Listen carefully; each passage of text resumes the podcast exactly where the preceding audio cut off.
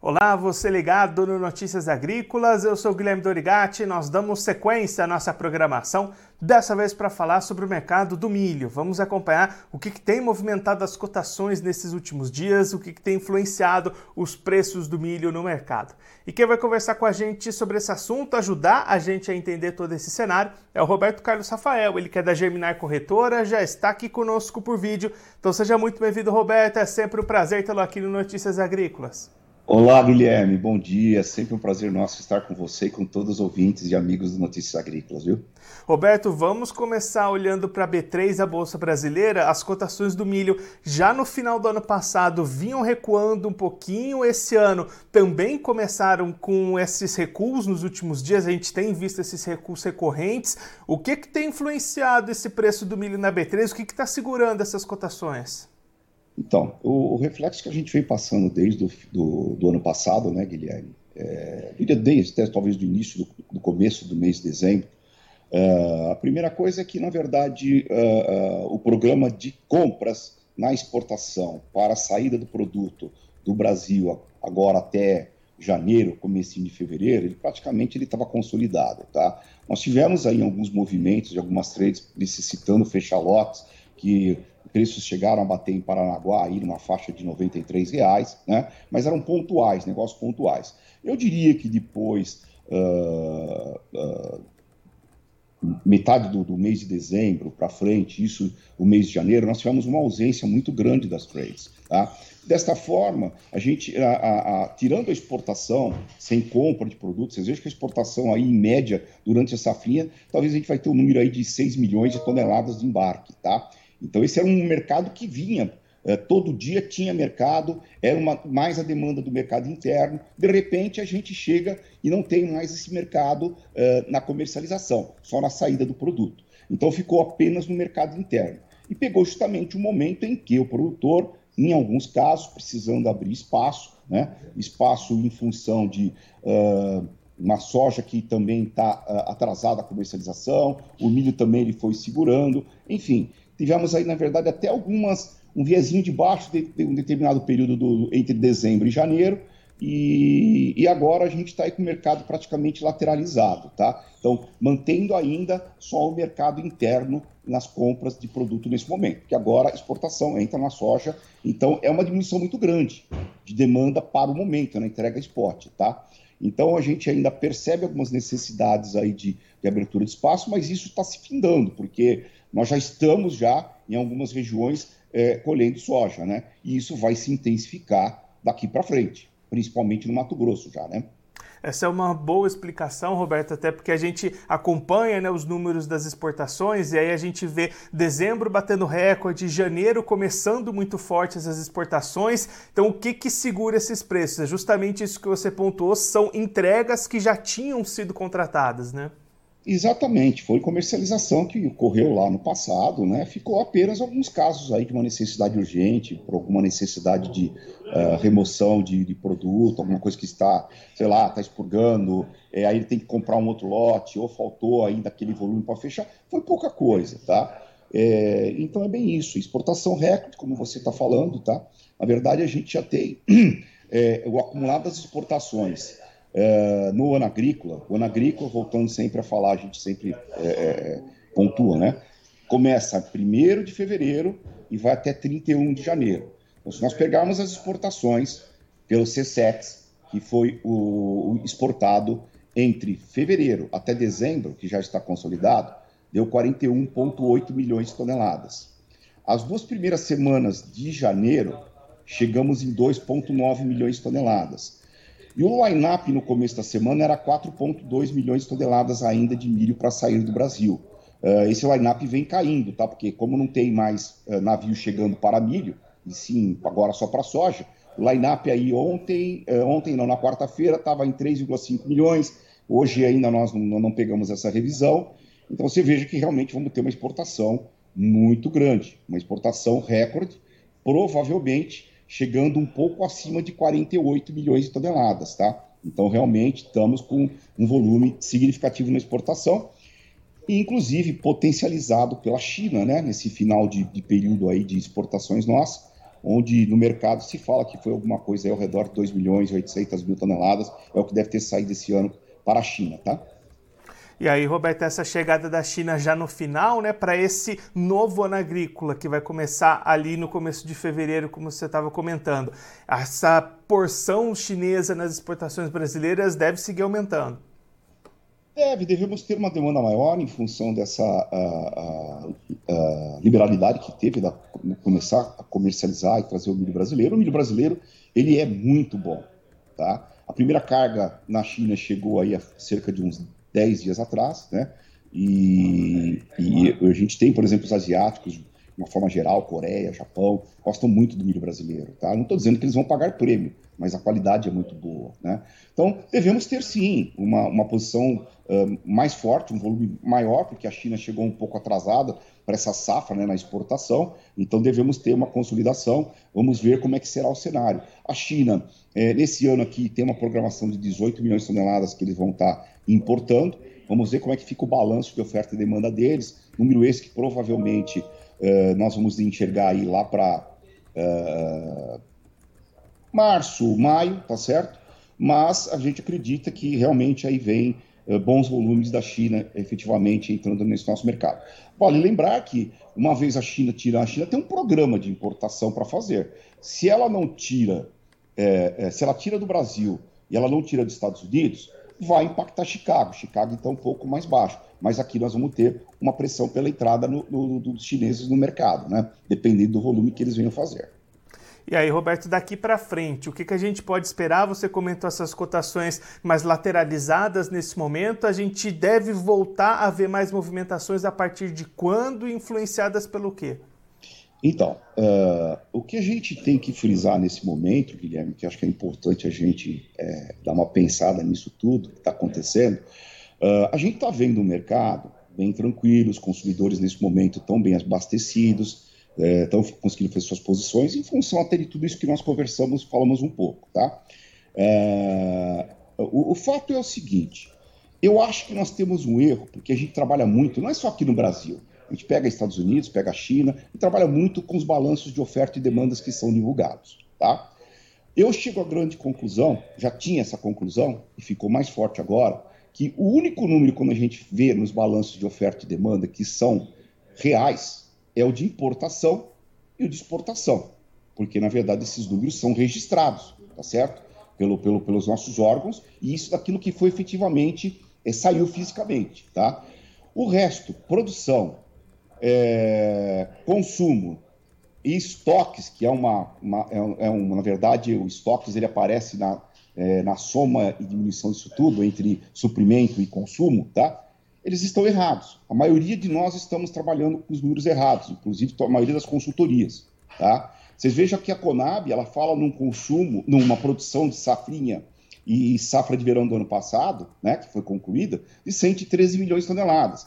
Só que o número da Conab, que eles estão colocando de exportação uh, entre 1 de fevereiro a 31 de janeiro, é 43 milhões e meio de toneladas para este ano. E nós não vamos fazer isso. Nós vamos fazer esses números que nós estamos falando, tá certo? Uh, o fato é, é que tem outras consultorias também, a maioria delas trabalhando aí abaixo de 117 milhões de toneladas na soma total, tá? Nós só temos uma aí que está trabalhando com um número acima de 120 milhões de toneladas, tá? O fato é, ou nós temos um erro grande na produção, a produção nossa de safrinha foi maior, tá certo? Ou consumo menor, ou poderemos ter um aperto, isso nós vamos só saber, principalmente quando a gente chegar lá em março, né? É, poderemos ter um aperto na, na oferta entre fevereiro e março. Por esse motivo, que aí nós vamos saber realmente o quanto nós temos de milho no mercado, porque a gente está aí no mercado todo dia, o pessoal fala que ainda tem muito milho e tal, mas o mercado praticamente tem que seguir com esse milho que nós temos hoje até 31 de março no consumo, porque safra de verão ela é colhida muito isoladamente no sul, né? É, um pouco aqui de pivôs em São Paulo, um pouco de pivô em Minas, tá certo? E, e, mais no sul do país. E essa safra ela vem com maior volume a partir da segunda quinzena de março, tá? Então nós temos que aguardar isso aí. Enquanto isso, nós vamos ter o que também?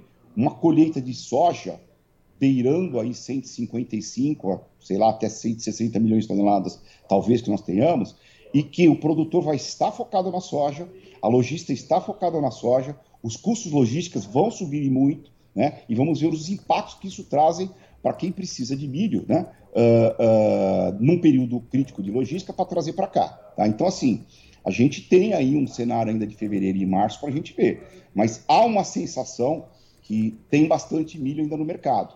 Agora, esse número ninguém tem efetivamente, nem os números do USDA, nem os números da China, muito menos ainda, tá? Mas é, é, é eu quero trazer isso aqui para a gente refletir, porque realmente esse ano nós estamos vendo um cenário bem interessante, tá? De fato, nós temos uma produção maior, a gente só não sabe o quanto que é. E aí, Roberto, a gente recebeu aqui a pergunta do Everton Matos, acompanhando a gente ao vivo aqui pelo YouTube. Ele pergunta se a gente pode esperar o milho voltando aos 100 reais esse, nesse ano de 2023. Então, é, a, gente, na verdade, temos que ver o seguinte, né? Eu acho que os fatores, é, principalmente de preço de, de, de, milho, são, são diversos, né? Uh, e tá, tem muita influência também na exportação, principalmente no período de safrinha, né? Mas a exportação já está comercializando o produto para entregar no período de safrinhas. É, é, todos os produtores sabem disso, tá certo? Uh, nós temos aí uma, algumas primeiras projeções que falam em números de 125 a 128 milhões de toneladas, a safra total do ano que vem. Né? É uma safra muito robusta. De certo, vamos ter exportações. O milho vai ter um certo. Uh, uh, uh, o cenário que a gente vem vindo ultimamente tudo aquilo que a gente produz a mais, esse excedente tem ido na exportação, ok? Agora, é, a gente precisa, na verdade, ver o que, que, vai acontecer com a safra americana. Eu, particularmente, acho que o milho ele está com preço alto hoje em Chicago, na faixa aí de 6,70. O, por quê até disso? É porque, na verdade, ele está meio preso à soja. O, o, daqui a pouco nós temos a intenção de plantio, os americanos começam a plantar. Se o milho cair muito mais, que é o cenário de de estoques no estado, nos Estados Unidos de milho, ele tem milho lá para mais de 30 dias, 32 dias de estoque de passagem. Então é um cenário confortável. Lá as exportações, inclusive, estão decrescentes. Né? Mas a soja está muito uh, apertada. Então o preço do milho acaba até não caindo, porque senão nós vamos ter, uh, no período de intenção de plantio, um direcionamento, um, um, uma, uma, uma, uma, safra uh, sojificada lá nos Estados Unidos. Então o milho está se segurando nisso aí, tá certo? Existem projeções também de maiores consumos uh, nas adições de biodiesel e etanol nos combustíveis, isso ao longo do, do, do, planeta, Índia, China falando nisso, Estados Unidos também soltou algumas coisas aí, o Biden, alguns programas que vai aumentar isso daí. Enfim, é uma sucessão de coisas, né, Guilherme? O outro fato é o dólar, tá? O dólar é difícil da gente falar, ok? Só que, se nesse novo governo, se ele fizer a, a, a a, a lição de casa e trabalhar com a cartilha da economia na mão, o dólar provavelmente ele vem para baixo, porque o governo anterior, na minha opinião, deixou o asfalto, a estrada muito bem pavimentada, tá certo? Agora, se é, esse novo governo, né, o é, governo de esquerda, vier continuar com esse uh, uh, uh, fala de ser expansionista e, e querer gastar mais, furar teto de, de gastos. Agora falando, inclusive, que não tem porquê temos um Banco Central independente. Nós poderemos ter uma pressão no dólar. Isso nós só vamos ver lá na frente. Outro cenário que nós temos na questão política é como vai se comportar o Congresso Nacional, principalmente no Senado, que ele é muito mais de direita. Se, será que o novo governo vai conseguir passar tudo aquilo que eles querem? Então, assim, o dólar vai depender muito. Eu, há um bom tempo, venho dando um cenário de que eu achava que o dólar viria para baixo. Até porque nós temos as taxas de inflação, a, as taxas de juros dos Estados Unidos, que já dão sinais que elas vão começar a, a, a parar de subir e até começar a recuar. Isso, quando acontecer, vai afetar o câmbio, porque vai desvalorizar a moeda americana uh, frente a todas as moedas mundiais. E se aqui nós estivermos num cenário tranquilo, econômico e político, nós vamos ter pressão no dólar. Então nós precisamos ver o que, que vai acontecer com o câmbio. Tem cenário para cair abaixo de 5, vir para 4,80? Tem. Tem cenário para ir para 5,60, 5,70? Também tem. Vai depender do que esse novo governo vai querer trilhar. E aí, então, eu... assim, nós temos diversos fatores aí para 2023, tá? É, é, um cenário aberto, tá, Guilherme?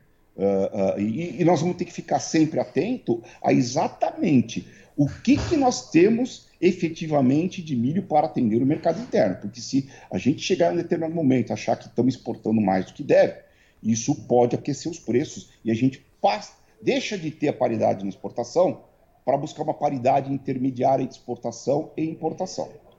E Roberto, dentro até dessas questões, essas dúvidas de novo governo, de exportação, o Jonathan Freitas manda aqui a pergunta: já vemos exportações fortes para o milho. Acredita que podemos sofrer com políticas de controle de exportação? Não acredito. A gente escuta muita besteira aí é, de falando que não, que não deveríamos exportar nada para o mundo. Eu já ouvi isso, tá? De, de, do pessoal da esquerda. Pô, é um absurdo, porra. A gente precisa exportar o que é excedente, até porque não tem que se ficar vendo só um, um, um umbigo aqui da, da, da, do nosso país, e sim o mundo. O Brasil hoje é um celeiro mundial, tá certo? Ele, ele, ele... Então, é... não acredito que venha se fazer alguma coisa nesse sentido em taxações, tá? até porque é importante fazer exportações, porque é isso que melhora o nosso PIB, é isso que traz mais moeda para o nosso país, tá certo? E principalmente se for fazer cotas. Eu acredito só que se possa ter cotas um dia no Brasil, é se a gente perceber que nós vamos exportar muito mais do que nós vamos ter uh, para atender a, o mercado interno. Então, acho que nós estamos longe disso, tá? Agora, é, é, aí é tudo especulação. Será que nós vamos ter um, um, governo que quer taxar exportações? Eu acredito que eles vão fazer essa besteira. Roberto, muito obrigado pela sua participação, por ajudar a gente a entender um pouco melhor esse momento para o mercado do milho. Se você quiser deixar mais algum recado, alguma mensagem final para quem está acompanhando a gente, pode ficar à vontade.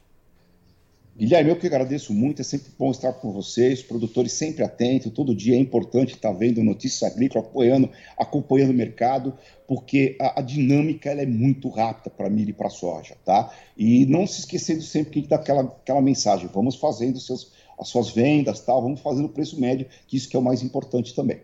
Roberto, mais uma vez, muito obrigado. A gente deixa aqui o convite para você voltar mais vezes, a gente seguir acompanhando o que está movimentando o mercado do milho aqui no Brasil. Um abraço, até a próxima.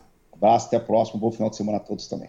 Esse, o Roberto Carlos Rafael, ele que é da Germinar Corretora, conversou com a gente para mostrar o que, que, tem movimentado as cotações do milho neste início de 2023. É, o Roberto destacando um momento de baixa demanda pelo cereal nacional, por isso a gente vê nos últimos dias as cotações do milho, principalmente na B3, na Bolsa Brasileira, recuando um pouquinho, um início de 2023 negativo para os preços. E aí o Roberto até destacando que apesar da gente ver números muito robustos nas exportações, ao longo de dezembro, nesse início de janeiro também, essas exportações já tinham sido contratadas antes de dezembro, então por isso nesse momento, apesar da gente ver os números atuais de exportação altos, existe uma falta de demanda no mercado, não existem novos negócios sendo fechados, por isso esses recuos dos preços. E aí o Roberto esperando um 2023 com muita estabilidade, bastante é, componentes podendo influenciar esse mercado, é, variação de dólar, definições de políticas governamentais, demanda, exportações, números de produção. Então vai ser um ano que o produtor vai precisar ficar bastante atento às informações e acompanhando o dia a dia das movimentações dos preços e buscar sempre, como o Roberto destaca aqui para a gente, fazer os seus preços médios e vendendo aos poucos e conseguir boas margens de rentabilidade. Agora, antes da gente encerrar, vamos verificar como é que estão as cotações do milho neste momento, nesta manhã de sexta-feira. Começando pelo milho na Bolsa de Chicago, você vai ver aí na tela reduções para as cotações do milho lá na Bolsa de Chicago ACBOT. Contrato março 23 valendo 6 dólares e 74 centos o bushel, queda de 2,75 pontos. Maio 23 valendo 6 dólares e 72 centos o bushel, queda de 2,25 pontos. Julho 23 caindo 1,50 pontos, valendo 6 dólares e 61 centos o bushel, e o setembro 23 valendo 6 dólares e 10 centos o bushel, queda de 0,25 pontos. Agora a Bolsa Brasileira B3 também recuando nesta manhã de sexta-feira. Março 23 valendo R$ 90,65 a saca, queda de 0,11%. Maio 23 valendo R$ 89,74 a saca, queda de 0,30%. Julho 23 valendo R$ 87,55 a saca, queda de 0,21%, e o setembro 23 valendo R$ 87,50 a saca, queda de 0,06%. Eu vou ficando por aqui, mas você aproveite para se inscrever no canal do Notícias Agrícolas, assim você pode acompanhar os nossos vídeos, as nossas entrevistas. Também deixe o seu like, mande a sua pergunta, o seu comentário, interaja conosco e com a nossa programação. Você também pode clicar no sininho, assim você ativa as notificações e fica sabendo de todas as novidades do Notícias Agrícolas. Eu vou ficando por aqui, mas a nossa programação volta daqui a pouquinho, então continue ligado no Notícias Agrícolas.